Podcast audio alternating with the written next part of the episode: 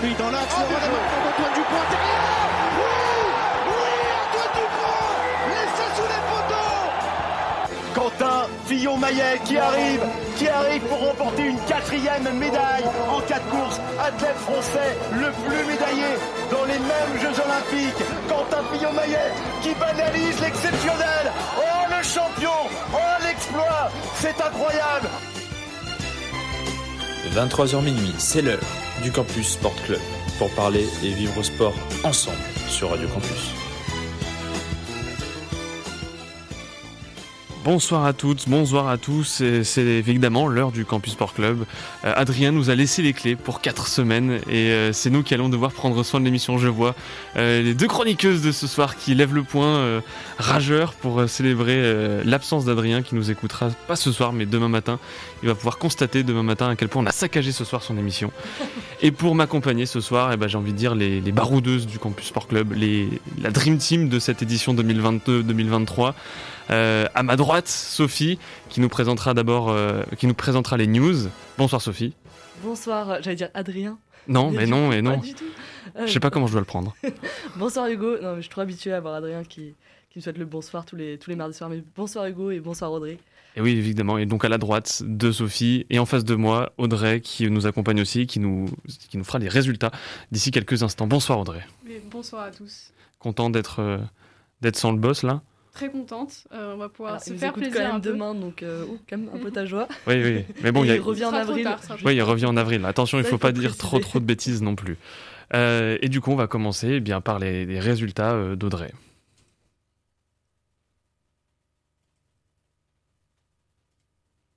Pas tout de suite, apparemment. Ça ne peut pas se Eh, faire la- faire la, la régie en même temps que la présentation, c'est du sport. Ne manquez rien des dernières performances et événements sportifs de la semaine. Vous écoutez les résultats sur le CSC. Et Audrey, bah, c'est à toi. Et ben, on va commencer avec euh, ce qui est en train de s'achever, euh, les premiers matchs retour des huitièmes de finale euh, de la Ligue des Champions. Alors c'est pas encore fini pour euh, Chelsea Dortmund, donc on va y revenir juste après. Donc on va commencer par euh, le match entre Benfica et Bruges. Résultat logique entre les deux clubs. Benfica s'impose très largement 5 à 1. But de Rafa Silva, doublé de Gonzalo Ramos, puis euh, Joao Mario sur penalty et enfin David Neres. Benfica se qualifie donc pour l'écart puisque les Portugais avaient déjà gagné 2-0 en Belgique au match aller. Un Benfica euh, dominateur ce soir tout au long de la rencontre face à un Bruges quasi transparent. Euh, vous pensez qu'ils vont être à surveiller euh, Benfica pour, euh, pour la suite de la compétition? Ou alors c'était Bruges qui était un peu faible euh? Eh bien, moi, je pense que je pense que Bruges, effectivement, ils sont, ils, peuvent être une surprise. En tout cas, c'est c'est le chemin que ça prend. Euh, après, ça, reste la Ligue des Champions. Faut faire attention à pas trop se brûler les ailes. Euh, C'est que les huitièmes de finale entre guillemets. Euh, les quarts peuvent se, durcir encore. Il faudra voir contre qui ils tomberont. Les tirages, c'est toujours une, étape très importante, quasiment aussi importante que les matchs finalement dans cette compétition. Il peut peut-être, enfin, c'est un adversaire un peu plus coriace que, que Bruges qui a été pas forcément très actif sur ce match. Et pour ce qui est de l'autre match, alors il n'est toujours pas fini parce qu'il y a 6 minutes de temps additionnel, on est à la 90e plus 4. Euh, mais en tout cas, euh, Chelsea mène 2-0 pour l'instant. Euh, on rappelle qu'au match aller, c'était Dortmund qui avait gagné 1-0 donc en Allemagne. Là, on est à Londres. Euh, ils gagnent pour le moment 2-0, donc ce serait eux qui se qualifieraient pour euh, la suite de la compétition. En tout cas, on a eu une rencontre assez intense hein, jusque-là. Euh, on a eu un premier but de Raheem Sterling à, la 43e et ensuite un but sur penalty de Kai Havertz qui a été retiré le penalty. Kai Havertz qui a eu euh, de nombreuses occasions tout au long de la rencontre. Chelsea, donc pour le moment, est en train de renverser la situation. C'est toujours pas fini, il reste une minute. Vous avez, euh, vu la, vous avez pu voir la rencontre? Vous avez des... Alors non, moi j'ai pas vu une partie de la, j'ai pas vu la rencontre. Par contre, j'ai vu que euh, Copa notamment avait sorti un arrêt somptueux. euh, euh, alors je sais pas à quel moment du match, mais qui a très certainement sauvé Chelsea et a permis notamment aux Blues et permettront notamment, qui permettra notamment aux Blues de se, de se qualifier ce soir, en tout cas de pas aller jusqu'aux aux prolongations et aux penalties. Maintenant, je pense que je sais pas ce t'en penses, ce que vous en pensez, mais est-ce que Chelsea peut, au vu de sa saison qui est, qui est, voilà, qui est pour l'instant assez moyenne, peut prétendre à, à, sauver un petit peu avec la Ligue des Champions. Ça peut être, ça peut être aussi un biais, un biais intéressant, un peu comme Lyon par exemple en Ligue 1 avec la Coupe de France. Bah pourquoi pas parce que Chelsea ils ont je trouve livré une prestation assez solide ce soir. Euh, même, ils auraient pu encore aggraver euh, le score. Euh, je pense surtout au poteau, un poteau de Kaya Verts en, première mi-temps. Donc, franchement, ils ont livré une prestation solide face à un Dortmund qui est quand même un, qui aurait pu être un candidat assez sérieux dans la suite de la compétition. Dortmund qui, si je dis pas de bêtises, est en tête du championnat allemand, alors que Chelsea, eux, ne sont que dixième de première ligue. c'est pour ça que je parlais de saison moyenne et je pense que c'est encore très gentil pour eux c'est sûr. En tout cas, euh, c'est pratiquement fini, toujours pas officiellement, mais ça sent assez bon pour. Euh, je, crois qu'on peut le dire. bon, après, on sait jamais hein, dans les dernières secondes, mais euh, en tout cas, c'est parti pour la, qualification de, de Chelsea. Euh, revenons à présent sur notre week-end foot. Euh, pour une fois, je vais commencer par le foot étranger, puisqu'on a assisté à un match historique sur la pelouse d'Anfield en Première League. Liverpool a écrasé, et le mot est faible, Manchester United 7-0. Euh, vous avez peut-être vu cette stat, mais c'est la plus grande victoire des Reds en compétition. Ils ont battu leur vieux record de 7-1 qui datait de 1895. Et Mohamed Salah, auteur d'un doublé, est désormais le meilleur buteur de l'histoire de Liverpool en championnat avec 129 buts. Ah, quelle, euh, quelle, victoire euh, C'est hyper historique pour les, les, éléments que tu as rappelés, mais surtout au vu de la rivalité qui existe entre Liverpool et, Manchester United, qui sont euh, les deux clubs, euh, qui sont deux des clubs qui sont les plus titrés en, Angleterre et qui, ont les, qui, monopolisent beaucoup de championnats et beaucoup euh, aussi en Europe. quelle soirée c'était pour les Reds Ouais, ça peut être assez surprenant parce que Manchester United faisait plutôt une bonne saison jusqu'à présent. Donc avoir une défaite aussi difficile. Troisième, Liverpool cinquième. Liverpool qui avait eu du mal à démarrer la saison justement. C'est en plus contre, ouais, comme tu l'as dit, son, son adversaire, euh, un de ses adversaires historiques, euh, c'est assez surprenant. Sophie, un petit mot? Non, j'allais dire quelle défaite pour Manchester United et euh, les supporters, je pense qu'on va leur rappeler très très ah longtemps. Ce match, ça va être très dur pour eux. Ah, le chambrage, il va être fort, surtout 7-0. quoi. Il n'y a pas un but qui vient, j'allais dire, sauver l'honneur. Bon, l'honneur ne peut, ne peut être sauf avec un résultat pareil, mais mais oui, effectivement, il n'y a rien qui peut permettre aux, Red Devils de, rêver un petit peu mieux, de, on va dire, de se consoler sur cette soirée. Et c'était aussi un week-end de, record sur nos pelouses françaises en Ligue 1, puisque Kylian Mbappé est devenu le meilleur buteur de l'histoire du PSG lors du match face à Nantes. Euh, samedi, 4-2 pour le score. Il comptabilise 201 buts, dépassant les 200 buts d'Edinson Cavani. Euh, l'international français, on peut le dire, euh, il est vraiment rentré dans, dans la légende du Paris Saint-Germain. Ah, est-ce qu'il l'était pas déjà, Sophie? Euh, si, il était depuis longtemps, mais je, crois que ça faisait longtemps que, enfin, il en parlait depuis longtemps de ce record et certains disent que c'est même pour ça qu'il est resté au PSG, qu'il n'est pas allé au, Real. C'était justement pour marquer l'histoire encore plus et, il a réussi à le faire en très peu de temps, soit en, soit en 5 saisons, alors que l'ancien c'était en 7 ans et demi. Donc, donc oui, il marque encore plus l'histoire et encore plus le club de son empreinte.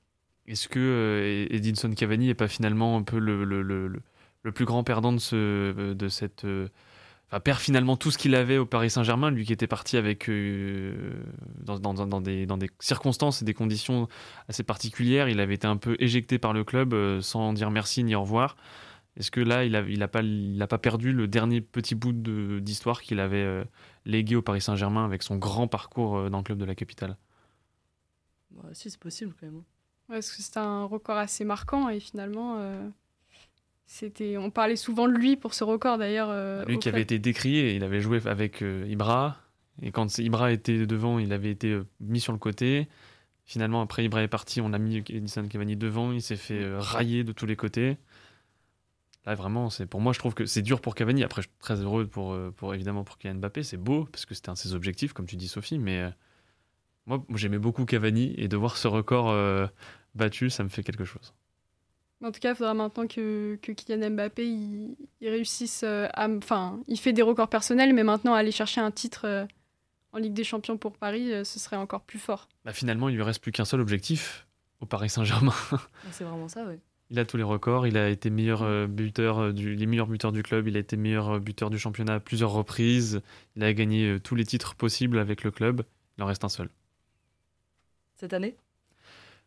Réponse euh, déjà demain et après on verra. Et, euh, et du coup, je reviens sur le match Chelsea-Dortmund. C'est bien terminé. Chelsea a, a gagné euh, 2-0 et son ticket pour l'écart. Et à part ça, en Ligue 1, Marseille, euh, deuxième du championnat, s'est relancé contre Rennes en s'imposant 1-0 quelques jours après son élimination en Coupe de France. Un partout dans le derby du Nord entre les Lensois et les Lillois à Bollard. Lens avait pourtant très bien entamé la rencontre, mais c'est un peu essoufflé en deuxième mi-temps. Ça reste une période assez compliquée hein, pour les, pour les 100 et or, qui restent tout de même quatrième. Euh, Vous, pensez qu'ils vont pouvoir se, se relancer un peu pour la, fin de saison? Ça va être compliqué, je pense. Après, euh, ils, ont, ils vont capitaliser sur euh, la, la- grosse performance qu'ils ont fait en première partie de saison, qui les avait portés jusqu'à la deuxième place du championnat pendant un moment. Et puis après, il va falloir accrocher des places européennes. Après, pour, le, pour, le, pour la Ligue 1, je trouve que c'est pas mal non plus de voir un Lens euh, qui soit pas forcément en Ligue des Champions, parce que s'ils vont en Ligue des Champions, ce serait très beau, magnifique pour eux. Et surtout, une, une Ligue des Champions à Bollard, quatre- au moins 4 matchs de Ligue des Champions à Bollard, ce serait magnifique mais, euh, mais dans le réalisme et sur le plan comptable, purement comptable, euh, sportivement parlant, il vaut mieux que ce soit un Marseille qui aille euh, jouer la Ligue des Champions, qui a plus de chances d'aller en huitième déjà, de sortir des poules, et puis ensuite euh, d'atteindre d'autres d'autres phases de la compétition, plutôt que Lens, qui certes s'est bien joué avec ses armes, mais qui n'est pas très armé justement. Ouais, qui, ferait, qui ferait juste de la figuration, de la découverte un peu Ouais. plus que la performance. Et sur la rencontre euh, Lille, vous avez regardé la rencontre euh, Lens-Lille? Pas du tout. Pas Non, du tout. du Ah, ça fait ça peur pour Lille. hein. Euh, ils, ont mal entamé. Alors il y a que des Lillois qui ont marqué. C'est Fonte euh, qui a marqué le premier but contre son camp. Je sais plus qui est le deuxième buteur lillois, Euh, mais c'était ouais c'était un derby assez marquant, mais qui, dénote beaucoup avec les derniers qu'on a vu pu voir là depuis que Lens est remonté en Ligue 1. euh, notamment parce qu'il y avait plus de violence, c'était beaucoup plus joué comme derby. Là, c'était un peu plus enlevé, c'était assez marrant. Et euh, pour les, les autres euh, matchs, il y, a- bah, y avait un match nul euh, également entre l'Olympique lyonnais et Lorient au Groupama Stadium. Bah, Lyon qui a fait, qui a fait du Lyon, un 0-0 euh, peu palpitant. Et pour finir, il y a eu un gros score du week-end, c'était Montpellier qui a très largement battu Angers 5-0, qui continue un peu de s'enfoncer au classement. C'était dimanche. Passons au rugby euh, en top 14. C'était un match euh, difficile, mais une victoire de plus pour le leader Toulouse qui a battu le Racing 92 39-35 et qui conforte sa première place. Mais derrière, le classement est assez incertain alors qu'il reste six journées avant les phases finales. Ce week-end, le deuxième La Rochelle a battu Pau 36-32. Par contre, le Stade français 3e a subi une lourde défaite contre Toulon 7e 9-37. C'était une belle journée de top 14 euh, ce week-end, Ouais. je trouvais. euh, Il y avait des belles rencontres, comme souvent en top 14 pour le coup, mais euh, avec bah, par exemple le Loup qui a, qui a connu sa première défaite de l'année, important, et puis Toulouse qui continue d'écraser un petit peu tout le monde, même s'il n'y a pas les, les internationaux. Beaucoup de points ce week-end. Quand on regarde les scores, beaucoup de 34, euh, 27, 36, 34. Enfin, vraiment beaucoup de points marqués. C'était ouais, des matchs intenses. Complètement. Et je vous propose euh, maintenant de revenir sur les deux belles victoires euh, du sport français du week-end. D'abord en biathlon, l'équipe de France a remporté le relais mixte sur l'étape tchèque à Nové Mesto. En l'absence des leaders comme euh, Quentin Fillon-Maillet ou encore Julia Simon, le quatuor inédit composé de Lou Jean Monod, Caroline Colombo, Éric Perrault et Fabien Claude a parfaitement maîtrisé la course. En témoigne un sans faute au tir qui leur permet de glaner un deuxième succès sur ce format cette saison. C'est beau ça. hein. C'est vraiment très beau et très inattendu finalement. sur- surtout avec le line-up euh, euh, tout frais euh, pondu là, euh, c'était, ça fait plaisir de voir qu'il n'y a pas besoin, il n'y a pas besoin que des grands leaders pour performer en, en équipe de France. Oui, alors qu'il y avait quand même en face des, des équipes assez relevées. La Suède qui avait aligné quand même, il y avait Anna Heuberg, je crois Sébastien Samuelsson, tout ça. Donc ils avaient quand même mis leur leader. Donc c'est vrai que c'est une victoire assez surprise, mais, mais solide. Et en plus, euh, je crois qu'il y en avait deux. Je crois que c'était euh, Caroline Colombo et Eric Perrault qui avaient. C'était leur première victoire en Coupe du Monde. Donc c'est quand même euh, assez. Bravo à eux. Ouais. Vraiment bravo à eux. Et le deuxième moment marquant du sport français ce week-end, c'était le sacre du décathlonien Kevin Mayer au championnat d'Europe d'athlétisme en salle. C'est sa troisième médaille d'or européenne, bon, lui qui est déjà double champion du monde et recordman du monde de la discipline. Et au final, la France, elle termine ses championnats avec six médailles au compteur. C'est pas beaucoup. C'est pas énormément. Mais l'athlétisme vit, euh, vit, quand même des, une période assez compliquée. C'est ce, euh, ce, que j'allais vous demander. Entre entre les, là, les Jeux Olympiques, enfin les, les, les, championnats indoor et euh, les, euh, les championnats européens qui se sont déroulés l'année dernière, là, à l'été, quel, quel, bilan maintenant pour, en prévision de 2024 dans 18 mois? Il y, a un peu on a, y a un peu deux générations qui se croisent, mais on est dans une période de transition où du coup il y a moins de performances, où on compte sur des cadres euh, pour amener les médailles comme euh, Kevin Mayer. Bon, avant Renaud Lavillenie, mais c'était les médailles qui étaient importantes et qu'on savait qu'on allait gagner. Et au final, il y a des jeunes qui arrivent, il y en a beaucoup, mais ils n'arrivent pas trop à, forcément à, jouer les avant-postes et à, gagner des médailles. Quoi. Donc il faudra pas forcément compter sur l'athlétisme euh, dans un an bah, Dans 18 mois, c'est vrai que ça, ça paraît un peu short quand même. Est-ce que, est que, le public, euh, est-ce que de faire en France, bah, le fait que les, les, JO se déroulent en France, ça pourrait potentiellement galvaniser, notamment en athlétisme, parce qu'on sait que les gens viendront en masse euh, assister à toutes les, à toutes les, courses et à toutes les, disciplines possibles de l'athlète, parce qu'on sait que c'est très prisé euh, dans les Jeux Olympiques. Est-ce que ça peut faire la différence, à votre avis? Petite différence, ça c'est sûr, mais ça n'enlèvera pas le talent des adversaires, donc ah non, c'est vrai. Donc bon, est-ce que ça aidera Sauf si les supporters leur pètent les chevilles euh, juste avant ou, dorment, ou mettent euh, des. C'est ce que tu proposes Je, je, sais pas, comme ça. euh, non, oui, ça peut faire une petite différence, ça c'est sûr, d'être chez soi avec tous ses supporters derrière soi et tout, mais, mais bon, après, ça reste la performance brute qui est en jeu, donc, donc pas sûr à 100% que c'est ça qui va se ramener, qui nous permet de, de glaner encore plus de médailles. Mais il pourrait y avoir des petites surprises, quoi. Mais il y a quand même des, des leaders de l'athlétisme mondial. Euh, oui, il y a des indéboulonnables, euh, effectivement. ce ne sera pas forcément évident. Et euh, un petit mot de cyclisme, il y a pas mal de grandes courses en ce moment. Le Britannique Tom Pitcock s'est imposé sur les Strade Bianche samedi après-midi en solitaire devant le Français Valentin Madouas qui était tombé. Julien Lafilippe participait à cette course. On parlait de lui justement la, semaine, dernière. dernière. Tout à fait. Eh bien, une course décevante, assez décevante pour lui. Il n'a pas pu rivaliser avec euh, les plus en forme dès que la course a pris en, intensité. Et, euh, mais en France, il y a aussi Paris-Nice en ce moment. Et on assiste aux retrouvailles entre les deux derniers vainqueurs des deux derniers Tours de France, Jonas Vingegaard et Tadej Pogacar. Alors aujourd'hui, justement, c'est l'équipe de Vingegaard, la Jumbo-Visma, qui a remporté le contre-la-montre par équipe de Dampierre en Burly. Mais c'est un autre Danois qui a pris le maillot jaune, Magnus Kort Nielsen. Et un petit mot d'un sport qu'on parle un peu jamais. Je sais pas si vous regardez. Euh, la MMA. Les fléchettes. non, la MMA, mais euh, on n'en parle pas, pas souvent. Il y a Cyril Gann qui aurait pu devenir le premier champion français UFC de l'histoire. Il a été battu par l'américain John Jones dans la catégorie poids lourd dès le premier round. Ouais, le combat était euh, Très rapide. Ouais, c'était. très rapide. Après, c'était vendu d'avance. Hein. Jones, c'est un. Enfin, pas vendu d'avance parce que c'est très irrespectueux envers Gann de dire ça, mais euh, Jones, c'est un, un, ponte de la MMA. Euh, il est euh, ultra puissant, ultra sévère aussi dans ses coups et dans sa façon de boxer, notamment. Et dans la cage, il a laissé aucune chance à Gann. Mais en même temps, Gann, il est, un peu tout neuf hein, dans le milieu aussi. Hein. Pas, il n'a pas une, une carrière qui est encore très expérimentée.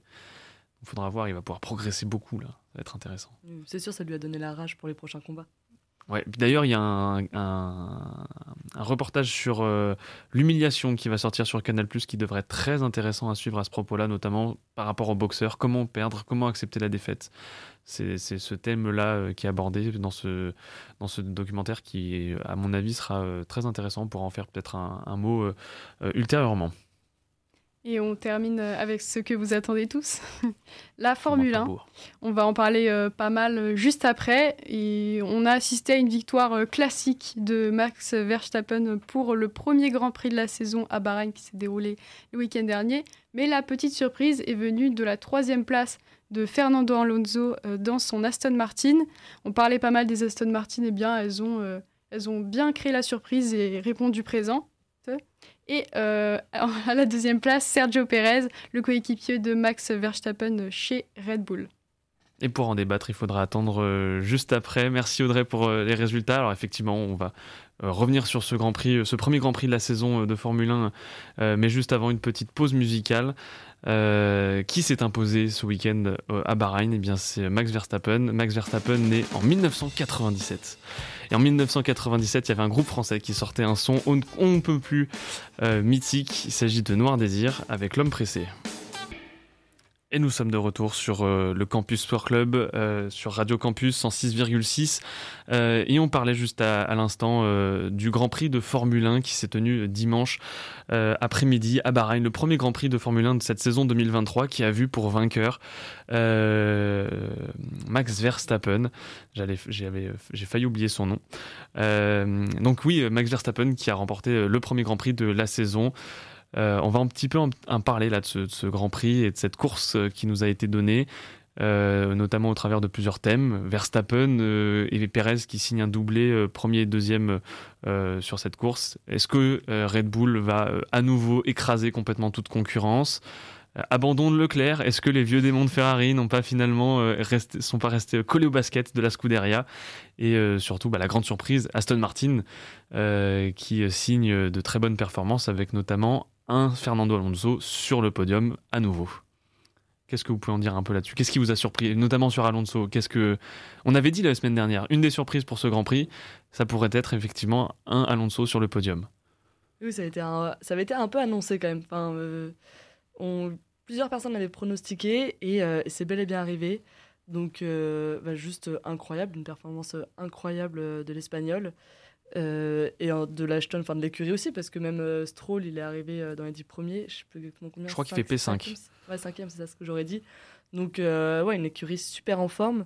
Et, et, ça sent bon pour la suite de la saison pour eux, quoi. En plus, je crois qu'ils avaient dit que la voiture, elle a encore bien progressé. Enfin, c'est Alonso qui avait dit ça, qu'elle était qu'au un tiers de sa progression. Ouais, il a dit que effectivement la, la, la, voiture allait être développée aux deux tiers de ce qu'elle est aujourd'hui. C'est ça. Donc bon, vraiment hâte de voir la suite pour voir jusqu'à où ils peuvent nous, nous amener. Quoi. Audrey. Euh, euh, en plus, quand euh, Alonso a quitté Alpine, on était un peu là, c'est bizarre. Pourquoi il quitte Alpine qui est Alors, quatrième ton micro n'était pas branché. Donc il faut recommencer, Audrey. Pardon, excuse-moi. J'ai senti une différence. Je vais refaire tout mon, mon speech. Euh, quand Alonso est parti d'Alpine, on se disait que c'était un peu bizarre euh, qu'il quitte Alpine qui était quatrième euh, du championnat constructeur. Enfin, ça paraissait un peu surprenant. Oui, pourquoi quitter une écurie en performance, ouais. Il a senti, il a bien senti le coup. Après, Alpine, euh, c'est pas non plus totalement perdu. On aurait quand même vu que Gasly a réussi à faire euh, P20 à P9. Enfin, genre, il a remonté 11 places. Bon, euh, Ocon nous a pas montré grand chose de sa voiture, mais. en fait, Ocon, c'est pas la voiture le problème. Là, là pour le coup, c'était vraiment Ocon qui, a fait, qui a fait beaucoup d'erreurs. Et on rappelle, hein, mais Ocon qui a subi trois pénalités. Euh, une première à cause euh, de, son mauvais de son mauvais placement sur la grille. Ensuite, la première pénalité de 5 secondes n'a pas été respectée, donc il a dû en subir une deuxième de 10 secondes. Et au moment de sa rentrée au stand pour, euh, pour accomplir sa deuxième pénalité, il a dépassé la limite de vitesse dans les stands, ce qui lui a valu une troisième pénalité. Donc il y en a quand même deux sur trois qui sont de son fait, parce qu'à la rigueur, le, la, deuxième, bon, c'est ces mécaniciens qui ont été trop vifs, mais sinon, voilà, c'est pas c'est vraiment sa faute, quoi. Oui. Oui, non, mais du coup, ça veut dire qu'en fait, on n'a pas pu voir grand-chose de, la voiture. Donc, euh, bon, Alonso, oui, c'est vrai que là, il est arrivé chez Aston Martin, ça semble merveilleux pour lui. Alpine, on attend toujours de voir euh, quels résultats ils peuvent donner euh, pour la suite de la saison. Et Williams qui marque des points aussi. En premier Grand Prix de la saison, c'était pas arrivé depuis 2017. J'ai vu une Williams dans les points au premier Grand Prix dans un exercice d'une année avec euh, Alex Albon qui euh, confirme son statut d'homme d'expérience dans euh, l'écurie Williams. Et du coup, ça me fait une petite transition trouvée, puisque Logan Sergent a quand même fait 12e, ce qui est, très bon pour un rookie. Euh, on en a trois cette année des rookies, on va dire deux et demi. On a euh, Sergent, on a, euh, on a aussi Piastri et, Nick De Vries qui avait déjà couru l'année dernière à Monza. Donc c'est pour ça que je dis 0,5 parce que c'est un demi-rookie De Vries, c'est sa vraie première saison complète, mais c'est pas ses premiers tours de roue en Formule 1. Mais qu'est-ce qu'on peut retenir un petit peu de ces, justement des, performances de ces rookies sur ce Grand Prix? Bah, Piastri, c'était très rapide. Il est sorti euh, sur euh, DNF. Euh, après, je trouve que les deux autres. Le problème, en fait, c'est de la réalisation du Grand Prix, c'est qu'on n'a pas trop vu ce qu'ils ont pu faire. Donc je crois que De Vries s'est bien battu avec Tsunoda à certains moments, mais on n'a pas vraiment vu leur conduite. c'est un peu dommage, la réalisation s'est vraiment concentrée sur le combat avec Alonso, Russell et, et Sainz. Donc j'avoue que moi j'ai pas trop eu le temps de me faire une opinion sur leur conduite à eux. Moi j'ai trouvé assez intéressant de voir surtout euh, à quel point. Euh, moi, c'est plutôt Sergeant qui m'a surpris parce que c'est pas un pilote euh, dont j'attends beaucoup de choses. Euh, et pourtant, euh, bah, du coup, c'est le premier euh, des, des, rookies sur ce, sur ce Grand Prix-là. Alors évidemment, c'est qu'une seule course, il va falloir attendre un petit peu plus de temps pour faire les premières conclusions, mais c'est plutôt prometteur de la part de, l'Américain de, de, signer une, P12 dans une course qui est aussi fermée que, que, que le Grand Prix de Bahreïn. Quoi. Moi, j'ai trouvé ça assez intéressant. Surtout, surtout au vu du, du fait qu'il il est assez inexpérimenté comparé à ses, aux autres rookies. Je pense notamment à Nick De Vries qui a 28 ans euh, et qui a déjà roulé sa bosse pour un pilote. Quoi. Alors du coup, quid de euh, Verstappen et de Red Bull? Par contre, j'ai entendu aujourd'hui une chose, enfin j'ai lu euh, quelque part, je sais plus, je crois que c'était dans, dans l'équipe, Red Bull avait annoncé que Enfin, il y a eu des audios euh, du Grand Prix qui ont circulé euh, dans lequel euh, le, directeur technique de, Red Bull demande à Verstappen de baisser la puissance de sa voiture pour préserver son moteur, donc de baisser de, je crois, 10 chevaux la puissance de la voiture. sinon, il gagnait plus d'une seconde au tour par rapport aux autres pilotes, sachant que Verstappen a quand même fini 11 secondes devant Perez. Bon, ça, ça va, c'est son coéquipier, mais sinon, 38 secondes euh, derrière, devant pardon, euh, Fernando Alonso et donc du coup euh, le premier des autres hors Red Bull. Qu'est-ce qu'on peut tirer de ça vraiment comme, comme information? Déjà de l'avance qu'ils avaient, mais en plus du fait que cette avance, bah, ils auraient, elle aurait pu être largement plus supérieure. J'ai entendu Russell dire que selon ses pronostics, Red Bull allait gagner tous les grands prix. Je sais pas si on peut bon, aller aussi loin dans la conclusion, mais c'est vrai que là, ils étaient stratosphériques, vraiment au-dessus de toutes les voitures. En fait, ils sont tout seuls sur les grands prix, quoi. Ils conduisent tout seuls. Euh, Pérez, 11 euh, secondes seulement de retard, mais après, il a été longtemps euh, bloqué par Leclerc. Donc c'est pour ça, mais sinon, même lui, il aurait pris encore plus d'avance sur, sur Alonso. les, Red Bull, elles sont, dans leur monde, elles sont, elles sont un peu toutes seules. Est-ce qu'on serait pas parti sur une nouvelle ère Red Bull? On a eu l'ère Mercedes jusqu'en 2021. Juste avant cette ère Mercedes, il y avait eu l'ère Red Bull avec Sébastien Vettel qui avait gagné ses quatre titres de champion du monde. Est-ce que ce serait pas le retour de la marque à la boisson, là, Audrey? J'espère pas parce que je commence à ah. connaître l'hymne autrichien par cœur ah et c'est problématique. on a tout le temps l'hymne euh, l'hymne hollandais et ensuite l'hymne autrichien qui se succèdent. Par cœur, ah c'est un problème. Mais c'était pareil avant quand il y avait l'hymne anglais et puis ensuite l'hymne allemand. C'était tout le temps pareil. Hein. Mais, euh, mais oui, c'est sûr que là c'est quand même assez impressionnant, surtout en course. Peut-être qu'ils sont un tout petit peu moins. Il y a un peu plus de suspense en qualif presque que, que en course où là vraiment ils sont hyper dominateurs. Et si la voiture est fiable à tous les grands prix, euh, la, voiture est réglée selon Red Bull, de ce qui se dit, est réglée typée course euh, plus que typée euh, qualif. Euh, donc la voiture est au rapport par rapport aux autres plus performante en course qu'en qualification. Ça ne les empêche pas non plus de briguer les deux premières places en qualification. Donc oui, bon. Oui, puis on compte sur Verstappen de toute façon pour revenir euh, au cas où. Euh, oui, il peut faire de beaux dépassements, il l'a déjà fait l'année dernière. Et puis il a son super, euh, super copilote, on va dire, qui, qui l'aide bien pendant les courses. les Gémeaux sur Ferrari quand même aussi, parce que l'abandon de Leclerc, ça c'est. Ça a brisé les espoirs de tous les fans de la Scuderia. Ça a quand même le, le, le rewind de tout ce qui s'est passé l'année dernière, toutes les images qui reviennent en tête après, après l'abandon de Leclerc. J'ai plus le tour en tête, mais c'est à la fin du Grand Prix. Euh, Leclerc qui est troisième, donc qui va vers son podium tranquillement. Euh, et qui finalement euh, se voit obligé de bah, mettre la voiture sur le côté, d'en sortir, de retourner dans le paddock et de rentrer tranquillement à Monaco. Là, ça fait un peu peur. Hein. Là, c'est un peu les, vieux cauchemars qui se sont, qui se sont réveillés. Mais bon, après, c'est la première course. Est-ce que on doit avoir peur pour la suite de la saison? Pour autant, est-ce que c'est vraiment un très très mauvais présage? J'arrive pas à le savoir encore pour le moment.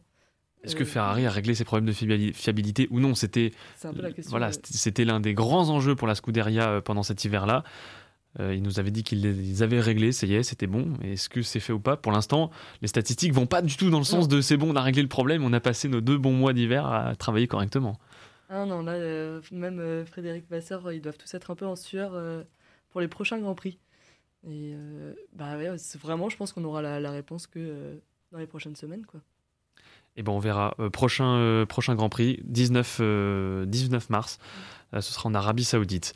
bah Sophie, tu es en train de parler, bah ça tombe bien, tu vas à nouveau prendre la parole et on va t'écouter parce que c'est l'heure de nous parler un petit peu de ce qui s'est passé sur la planète sport cette semaine. L'actualité sportive aussi chaude que le soleil de Lille. Enfin, quand il y en a, c'est l'heure des news du CSC. Ouais, j'ai mis le jingle qu'on préfère tous ici. Ah on peut faire un big up à, Ellie qui n'est pas là non plus. Euh, pour les news, euh, il s'est pas passé énormément de choses euh, cette semaine. les principales actualités sont dans le foot, pour changer, comme toujours. Et, comme toujours aussi, je vais commencer par une nouvelle un peu tragique pour ensuite aller un peu plus vers les bonnes nouvelles. La, nouvelle tragique, c'est un décès. Juste Fontaine, attaquant historique de l'équipe de France de football, est mort. Il s'est éteint à l'âge de 89 ans. Né sous le protectorat français au Maroc, l'international français aura porté les couleurs de l'US marocaine, de Nice et du Grand Stade de Reims entre 1950 et 1962. En sélection, il se distingue lors de la Coupe du Monde en 1958, durant laquelle il inscrit 13 buts, le plus haut total jamais marqué en une seule, en édition. Ses obsèques ont été célébrées hier à Toulouse. Un mot d'adieu pour Juste Fontaine c'est pas notre génération. Euh, on, sait que ça a été un immense joueur. On sait que c'est, bah, il a toujours un record euh, qui lui appartient. Et depuis le temps, il aurait pu être battu maintes fois et pourtant il tient toujours. Mais on sait que c'est un grand, grand joueur. Maintenant, ouais, Juste Fontaine, ça fait plus rêver nos grands-parents. J'ai même pas envie de dire nos parents parce que nos parents, c'est plus Platini. Bah ouais, années 50-60. Voilà, que, que Juste Fontaine, où là, ça commence un peu à remonter, quoi. Bah, exactement pareil. Euh, j'ai jamais vécu un match. Euh, non, effectivement. T'as jamais vu ça Jamais eu de. Mais c'est sûr qu'on le connaît énormément pour ce record-là. Et à chaque fois, à chaque Coupe du Monde, à chaque euh, championnat d'Europe, on parle de, de, ce record. Donc ça fait vivre en tout cas sa légende. C'est la première gloire du, du, football français finalement. On a, eu, on a eu Zidane, on a eu Platini, mais il y a aussi eu Juste Fontaine. Ça a été le premier grand nom du football français qui a pu nous être sorti un peu du lot. Enfin, bah, je vais continuer dans ce cas sur le, football et, euh, parler d'une information donnée par l'équipe. Selon l'équipe, le Stade de France pourrait devenir la première enceinte sportive détenue par la, euh, FIFA. Propriété de l'État français depuis son inauguration en 1998, il est géré par un consortium réunissant Vinci et Bouygues jusqu'au 30 juin 2025. Et euh, un rachat devrait se faire en 2025. Euh, donc plusieurs interrogations demeurent néanmoins, notamment sur son usage, puisque bah, le stade accueille aussi d'autres événements, et on le sait euh, d'ailleurs, beaucoup d'événements de rugby. Donc euh, beaucoup de questions s'il est racheté par, par la FIFA quant à son avenir. on va parler cyclisme, on a parlé un peu tout à l'heure du Paris-Nice, et aujourd'hui il y a une nouvelle règle qui a été instaurée lors de, cette course. Le chrono par équipe de la course au soleil a été piqueté cet après-midi d'une nouvelle d'une nouveauté réglementaire inédite puisque le temps de chaque formation euh, sera pris sur le premier coureur à franchir la ligne euh, lors de l'étape du chrono par équipe et non comme dans sa version traditionnelle sur le quatrième ou le cinquième euh, coureur. une nouvelle réglementation qui individualise l'exercice et ouvre plus de possibilités tactiques en offrant par exemple la possibilité aux meilleurs rouleurs de lâcher leurs équipiers quand bon leur semble et de partir finir la course tout seul. Qu'en pense notre spécialiste de roue?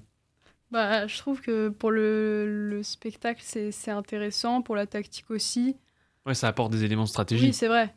Euh, après, oui, c'est sûr que ça peut favoriser euh, l'équipe qui a le super rouleur euh, dans, dans l'équipe, mais oui, pourquoi pas. Après, c'est sûr que d'un coup, ça, se transforme, ça peut se transformer en chrono solitaire, quoi. Et ça, le chrono par équipe, il perd un peu de son sens, mais bon. Oui, ça se fait juste à la fin en soi. Oui, oui, c'est sûr. C'est sûr. Un kilomètre. Mais, euh, mais oui, pourquoi pas. Pourquoi pas. Ça peut, ça peut permettre aussi de voir des belles images, une grande élancée d'un coup, là, un coup de canon finalement pour terminer. Euh. Mais tactiquement, c'est intéressant, hein, par contre. Ah euh, ça, c'est vrai que c'est intéressant. Justement, est-ce qu'on va pas pendant tout le long essayer de préserver ce rouleur-là jusqu'à la fin, fin, où il va pouvoir exploser et délivrer toute son énergie et s'exploser sur le jusqu'à la ligne d'arrivée ou pas enfin et ça peut donner pas mal de, de, suspense et de spectacle dans, dans les derniers instants d'une course ça peut être intéressant Bon, affaire à suivre. Euh, en tout cas, aujourd'hui, on rappelle, ça a apporté chance à l'équipe euh, Jumbo Visma qui a remporté ce contre-la-montre. Euh, un peu de NBA. on va parler d'une histoire aux États-Unis, euh, Morant, euh, enfin d'un joueur qui a été suspendu par les Gri- Grizzlies après s'être affiché avec un pistolet sur Instagram. Euh, il s'agit de Ja Morant, le meneur de 23 ans, qui n'en est pas à sa première incartade et qui pourrait être puni très sévèrement par la NBA dans les prochains jours.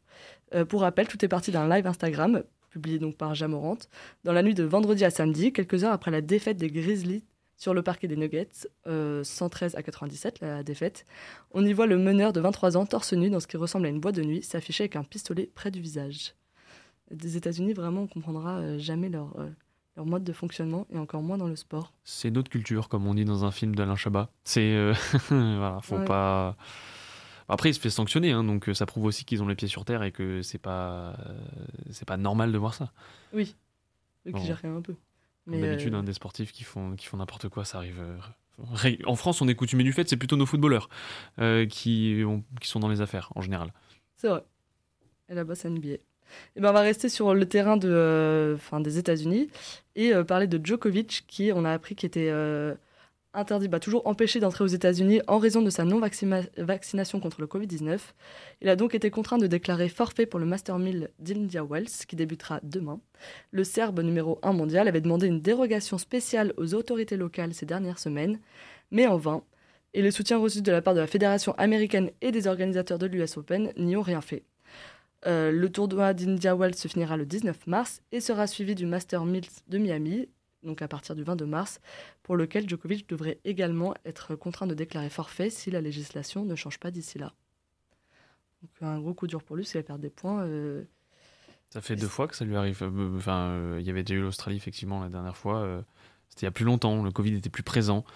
Aujourd'hui, est-ce que c'est toujours finalement d'actualité que d'interdire les sportifs avec ces, ces restrictions-là, alors que le Covid, surtout aux États-Unis ou en Occident en tout cas, n'est- ne sévit plus comme il sévissait il y a quelques années, il y a quelques mois Ça devient pas un petit peu presque politique comme. euh, Mm. ben, presque, ouais. pas- on, va pas, on va pas se crier au complot non plus, mais euh, il s'agirait maintenant peut-être de, de revoir un petit peu les législations. Oui, Bah, c'est vrai que ça paraît étonnant que euh, les histoires de Covid euh, interfèrent encore euh, dans le sport. Bah Ça nous semble vraiment très loin maintenant. Donc bon. On verra. voilà. Il y a plus, il s'est rien passé d'autre. Bah, vraiment très peu de choses cette semaine. C'est incroyable, mais j'ai eu beaucoup de mal à est- trouver. on est dans un ventre mou là en ce moment, il se passe pas grand chose sur la planète euh, sport. Et donc c'est le, le temps pour moi de vous re- euh, réadoucir les oreilles avec euh, de la très bonne musique choisie par mes soins. Et donc parce que c'est par mes soins que ça a été choisi, c'est de la très bonne musique. Et je, je, je, je, je- je- Toujours Je ne mieux que la musique de Sophie la semaine dernière. Ouais, puis je ne Alors- permets, de toute façon, je permets à personne d'en douter. Voilà. Euh, et comme la première musique était en lien avec Max Verstappen qui avait remporté le premier Grand Prix de la saison, et bien la deuxième musique est en rapport avec Fernando Alonso qui euh, avait enfin gagné son un, un énième podium euh, lors de ce Grand Prix de Bahreïn. Fernando Alonso qui est né en 1991 et en 1991 il y a ce groupe mythique qui a sorti un tube tout aussi mythique, les Rolling Stones qui ont sorti Start Me Up. Et nous sommes de retour euh, dans le Campus Sport Club sur Radio Campus 106.6 pour euh, ce dernier quart d'heure, euh, 23h45, tout pile euh, à la montre. Euh, dernier quart d'heure ensemble pour parler un petit peu de sport et, euh, notamment euh, de ces euh, événements qui vont nous attendre pour euh, la, suite euh, la suite de la semaine et jusqu'à la, prochaine émission. Euh, tout va bien pour l'instant? Petit café? Ah oui, il faut, il faut allumer les micros. En plus, j'ai promis à Audrey. l'émission tout seul, hein En plus, bah oui, j'essaye. Euh, j'ai promis à Audrey que je rallumerais correctement son micro euh, cette fois-ci. Bah, c'est pas chose faite. En plus, j'avais en tête, je me suis dit, t'as oublié un truc. bah oui, effectivement, j'ai oublié le- le- d'allumer les micros de mesdames. Bravo, Hugo. Euh, mais du coup, on va aborder rapidement aussi les, euh, les immanquables. Les gros événements, les plus belles affiches et tout ce qu'il ne faut pas manquer dans les jours à venir, c'est les immanquables. Adrien qui est quand même un petit peu avec nous. voix. Voilà, petit hommage à Adrien. Et pour ces immanquables, on va commencer par euh, ce qui nous attend déjà dès demain avec euh, une, deux belles rencontres euh, en Ligue des Champions. Un Tottenham AC Milan avec l'AC Milan qui est pour l'instant euh, plus en phase de se qualifier pour euh, les quarts de finale de la Ligue des Champions puisqu'ils ont gagné le match aller 1 à 0 euh, mais cette fois-ci au, au, je me rappelle plus du nom du stade de Tottenham pardi Tottenham Hotspur Stadium tout simplement. Dans ce stade mythique enfin très beau stade de Londres c'est ça va être une autre paire de manches pour pour les deux équipes et les Italiens qui pour l'instant ont l'avantage vont peut-être réussir euh, à se qualifier. Mais la rencontre qui intéresse tout le monde, notamment ici en France, euh, c'est celle qui oppose le Bayern de Munich au Paris Saint-Germain. Euh, les Munichois avaient remporté 1-0 le match aller au Paris Saint-Germain. Cette fois-ci, c'est à l'Alliance Arena que le match va se jouer les Parisiens jouent gros sur euh, cette rencontre. Euh, ils ont déjà pris leur revanche au Stade Vélodrome il y a quelques jours, euh, par rapport à la petite série de défaites qu'ils ont connues, qui avait eu cours aussi au Stade Vélodrome face à Marseille. Il y en avait une de défaite face au Bayern de Munich. Vont-ils prendre leur revanche face au Bayern de Munich à l'Alliance Arena? C'est un gros challenge là pour les hommes de Christophe Galtier. Gros challenge, mais il y a Mbappé. oui, c'est ce que j'allais dire. Retour d'Mbappé. Neymar, qui, euh, Neymar qui, qui, ne sera pas là, Neymar qui est forfait pour la fin de la saison, qui ne jouera peut-être plus de matchs sous les couleurs du Paris Saint-Germain. D'ailleurs, c'est une possibilité, hein, qui a déjà été plus ou moins poussé vers la sortie, poussoté vers la sortie. Pronostic pour euh, Bayern PSG T'as mis quoi, Sophie, dans, les pronostics? Ouais, attends, parce que là, il y a les paris euh, qui sont en cours, je te rappelle. ah, les paris sont en cours, alors au attendez. sein de la radio, mais moi, je crois que j'avais mis 1-1. Tu penses avoir bien ben, Je vais charger une de vous deux de retrouver les, pronos, ce serait assez intéressant. Et on va continuer sur euh, ce que le football va nous offrir euh, cette semaine, puisque euh, il y a un autre club, un autre dernier club qui est présent dans une compétition européenne. Il s'agit de l'OGC Nice, qui en huitième de finale de la Ligue Europa Conférence va se voir affronter le shérif Tiraspol, pardon, le shérif Tiraspol qui avait battu il y a un an et demi le Real Madrid en phase de poule de la, de la Ligue des Champions. Donc attention à l'OGC Nice de ne pas se faire surprendre par cette équipe et par cette formation qui a de l'expérience et qui sait surtout euh, se battre et qui va avoir à cœur de, remporter euh, un match important face à l'OGC Nice. Match aller jeudi euh, soir. Sophie, donc les pronostics. Les pronostics, donc tout le monde les a pas mis, mais je rappelle, Audrey a mis 1-3. moi j'avais mis 1 partout, Adrien a mis 1-2. Moi, je vais faire comme Adrien, je vais mettre 1-2. Tiens, ben, mets-moi 1-2, s'il te plaît, euh, Sophie, pour euh, les pronostics euh, du CSC. et on continue sur le football, puisque dès vendredi, la Ligue 1 reprendra son cours dans notre cher championnat national.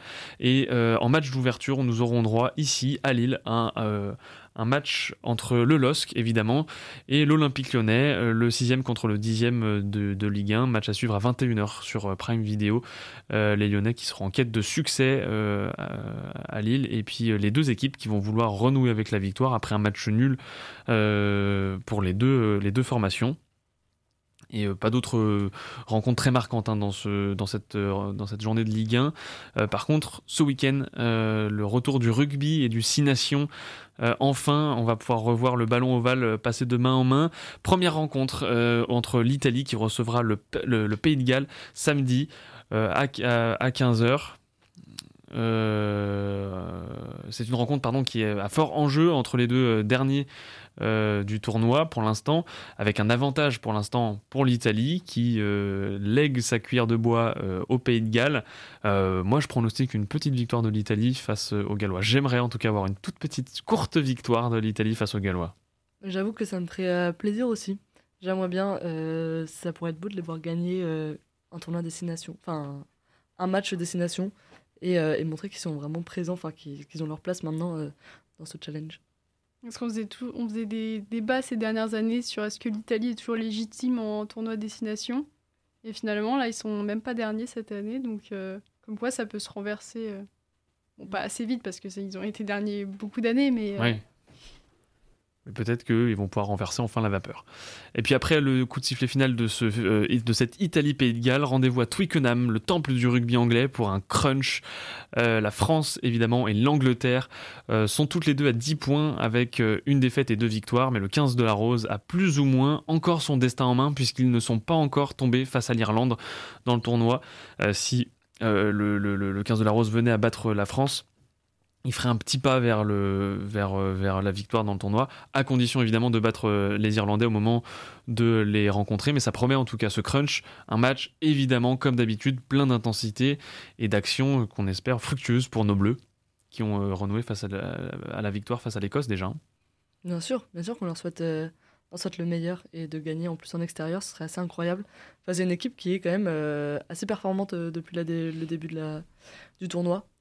Donc, euh, ça va vraiment être une, euh, une affiche à suivre parce que euh, un peu compliqué, je trouve, d'afficher des pronostics à l'heure actuelle. Tout à fait. Audrey? Euh, je, je suis Non, rien à dire. tout à fait d'accord parfait, avec Sophie. Très bien. euh. Soyons tous d'accord, c'est mieux. hein. Ça, ça gagne Bah, Il du y a temps. beaucoup de suspense hein, dans, Ah oui, dans ce tournoi destination. Il y a Trois équipes à trois 10 points. équipes à 10 points, voilà, c'est ça. donc, Avec euh, l'Irlande qui surnage à, à 15 points, évidemment, mais rien n'est fait encore pour les Irlandais qui, justement, eux, se rendront en Écosse. Et on le sait, le 15 du Chardon est très dur à battre sur, sur son terrain, sur ses terres, euh, et peut aussi prétendre à la victoire finale, puisqu'ils sont eux aussi à 10 points. hein. Ils font partie de ce petit club de Détroit avec la France et l'Angleterre dans, le classement, dans le classement du tournoi.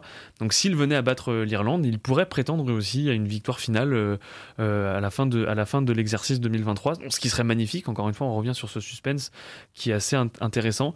Euh, et, donc voilà, on espère euh, que les, moi j'espère vraiment que les Écossais gagneront euh, face euh, aux, coéquipiers de Johnny Sexton. Ça serait, euh, ça serait vraiment beau pour eux déjà d'une part, et puis surtout ça relancerait beaucoup beaucoup le suspense euh, euh, dans le tournoi. Et puis on va faire un petit mot euh, de handball aussi, puisque l'équipe de France masculine va jouer deux matchs de qualification euh, cette semaine. Euh, qualification à l'Euro, ce sera face à la Pologne, le premier à l'extérieur en Pologne, et dès demain soir, et le second qui se jouera samedi à Aix-en-Provence. Et on file tout de suite sur les pistes enneigées, puisque les biathlètes se, rendent, se rendront pardon, à Ostersund, je prononce bien Audrey? Euh, je incroyable. sais pas, très bien. Euh, donc Östersund, pardon, en Suède. Euh, ce sera de jeudi à dimanche pour l'avant-dernière manche de la Coupe du Monde.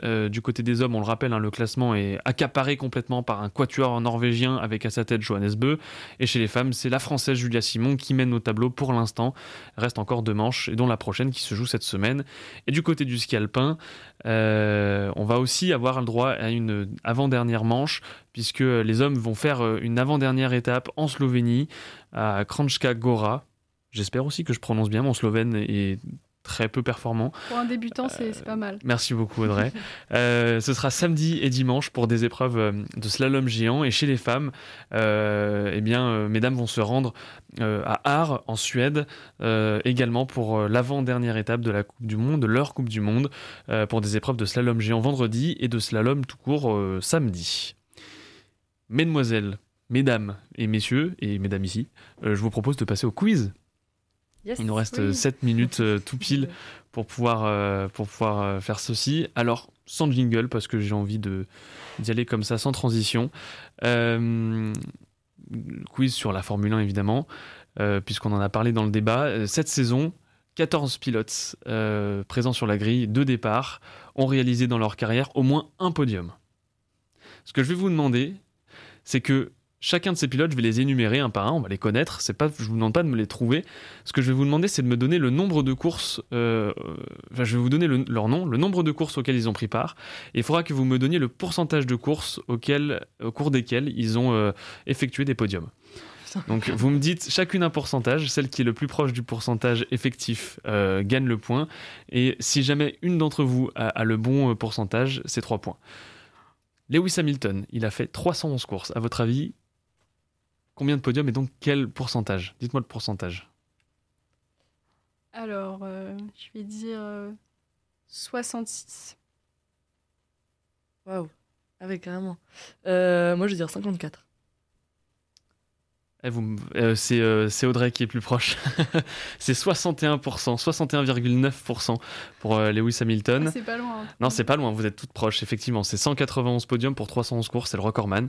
Euh, vient ensuite euh, Fernando Alonso, avec 357 départs en Grand Prix. Euh, Normalement, Ouais. il a signé un dernier, un podium, un dernier podium euh, ce week-end-là qui a fait grand bruit. C'était son 99e euh, podium. Je dis rien. Et du coup, il a fait 360, t'as dit Ouais. 357, ouais, on peut euh, arrondir à du coup, ça 360. fait, ça fait quand même moins de la moitié. Donc, euh, ça fait quoi euh, 40, euh, 42 je vais Ouais, dire même 30 moins. 32. Eh bien, c'est. Vous êtes, à- vous êtes. non, bah, ça va être plus près pour euh, Sophie parce que c'est 27,98. Si on s'en tient, si on, en- si on enlève les. euh, Ah, bah non, c'est pas, t'as dit Mais 42, oui. c'est pas 32, pardon, pas du Je tout. mode quoi Je suis vraiment mauvais en calcul ce soir. Non, non, c'est Audrey encore, c'est Audrey encore qui est bon. Non, non, Ah, c'est je Audrey qui, qui encore, euh, encore le prend, puisque euh, elle est la plus proche. 27,98%, tu n'étais qu'à 5,98%, euh, enfin, point, pardon, de la bonne réponse. Max Verstappen, c'est 164 départs en Grand Prix pour le jeune champ- double champion du monde en titre. À votre avis, combien de pourcentage de podium a-t-il réalisé dans sa courte mais fructueuse carrière? Ça doit être Allez. assez élevé. Euh, non, parce que je crois qu'en vrai, il a fait 36, ah non, 36 premières places ou 36 podiums? En vrai, moi, je vais 36 dire victoires. 36 victoires. Ah oui. Oui, mais je vais quand même dire. Du coup, c'est- en fait, est-ce que tu avais par ordre. euh, genre en mode euh, les pourcentages qui descendent Non. Décroissants Ils sont ni décroissants, ni croissants, ni quoi que ce soit. Les pourcentages sont, euh, sont aléatoires. Parce que moi, je me basais vachement sur ça quand même. 73. Pourcent Mm. Oula, ah non, mais ok, bah moi, je dis euh, 35. 73 et 35. Ah, Attends que je le calcule dans ma tête. Non, c'est Sophie euh, Yes. qui est euh, plus proche. Euh, c'est 47,2%. Quand même, for- forcément, je suis la plus proche. ça, fait 60. quasiment, ça fait quasiment un Grand Prix sur deux qui finit sur le podium pour euh, Max Verstappen depuis le début de sa carrière. C'est euh, énorme. 37%. Moi, je pensais qu'il était meilleur. 47%. 47%, ça fait 78 podiums sur 164 courses. Euh, allez, je vais les prendre au hasard, on va pas tous se les faire parce qu'il reste un peu moins de 3 minutes. On va passer à Charles Leclerc. Oula. Pas, fa- pas facile. Combien de courses? 107 courses. Ah, quand même, hein. On a fait pas mal le podium. Euh, Je vais- 30. 30% pour euh, Je vais Sophie. dire euh, 16 comme son numéro. Non, eh ben, c'est Sophie qui est euh, la plus proche. Ah non, vous êtes à égal. euh, Ah non, vous êtes égalité parfaite. 23%. Je laisse à Sophie parce que je suis généreuse. 23%. vous êtes vous êtes pile poil euh, Je garde. pile poil au milieu. Non, mais personne, ce sera pour personne. Il y a toujours 2-1. Euh, George Russell. Avec euh, combien de 83 départs en Grand Prix. Oula. Moi, j'irais 22%. 7. Et ben c'est Audrey qui est plus proche. 10%. Ah, 10%. seulement. c'est 10 podiums pour 83 départs en Grand Prix. Williams, ça, ça. Et on va finir par, euh, par un. On va pas terminer. Avant-dernier, un, un Français, Pierre Gasly. 109 départs en Grand Prix. Normalement, on devrait savoir 0,5%. combien est-ce qu'il a fait de podium. Euh, Combien tu dis? Mais il a fait un podium Non. Deux? Non. Putain, en plus, trois? 3 podiums. Il a fait sa victoire. Son premier podium, c'était en, au Brésil en 2019. Et son deuxième podium, c'était à Bakou. Euh, son, son, enfin, son, son autre podium, c'était à Bakou. Je saurais plus dire l'année. Je crois que c'était 2021. Trois podiums pour 90 euh, départs? Euh, trois podiums pour euh, 100 109 départs. Bon, Donc ça fait un style euh, 3%, quoi. Je vais dire 5. Eh bien, c'est Sophie euh, qui remporte cette dernière, euh, cette dernière, euh, cette dernière manche. Et oui, Sophie, bravo, félicitations. Ouais, ça fait égalité. Ah non, ça fait un point juste de, de plus pour, euh, pour Audrey. C'est encore une victoire. Oui, encore une victoire pour Audrey. Madame Quiz, hein, Audrey, euh, sur cette. Pas trop euh, dur, euh, Sophie Non, ça va. En vrai, moi, j'avais les chiffres exacts du nombre de victoires à chaque fois. J'ai réussi à dire 36, 99. En fait, ce qu'on Enfin, demandait, c'est voilà. les pourcentages. Oui, mais bon, je... Ah, Ouais. il s'attaque, il s'attaque. Allez. On, va se ça. retrouve, euh, on se retrouvera la semaine prochaine euh, dans euh, le Campus Sport Club. Vous pouvez réécouter évidemment l'émission en replay sur YouTube ou sur Spotify. Campus Sport Club, c'est le nom, c'est le titre, c'est comme le port salut, c'est marqué dessus. En attendant, nous on se retrouve le- la semaine prochaine. Et comme dit Feu Adrien, et qui reviendra un jour peut-être, bonsoir à tous sportez-vous bien.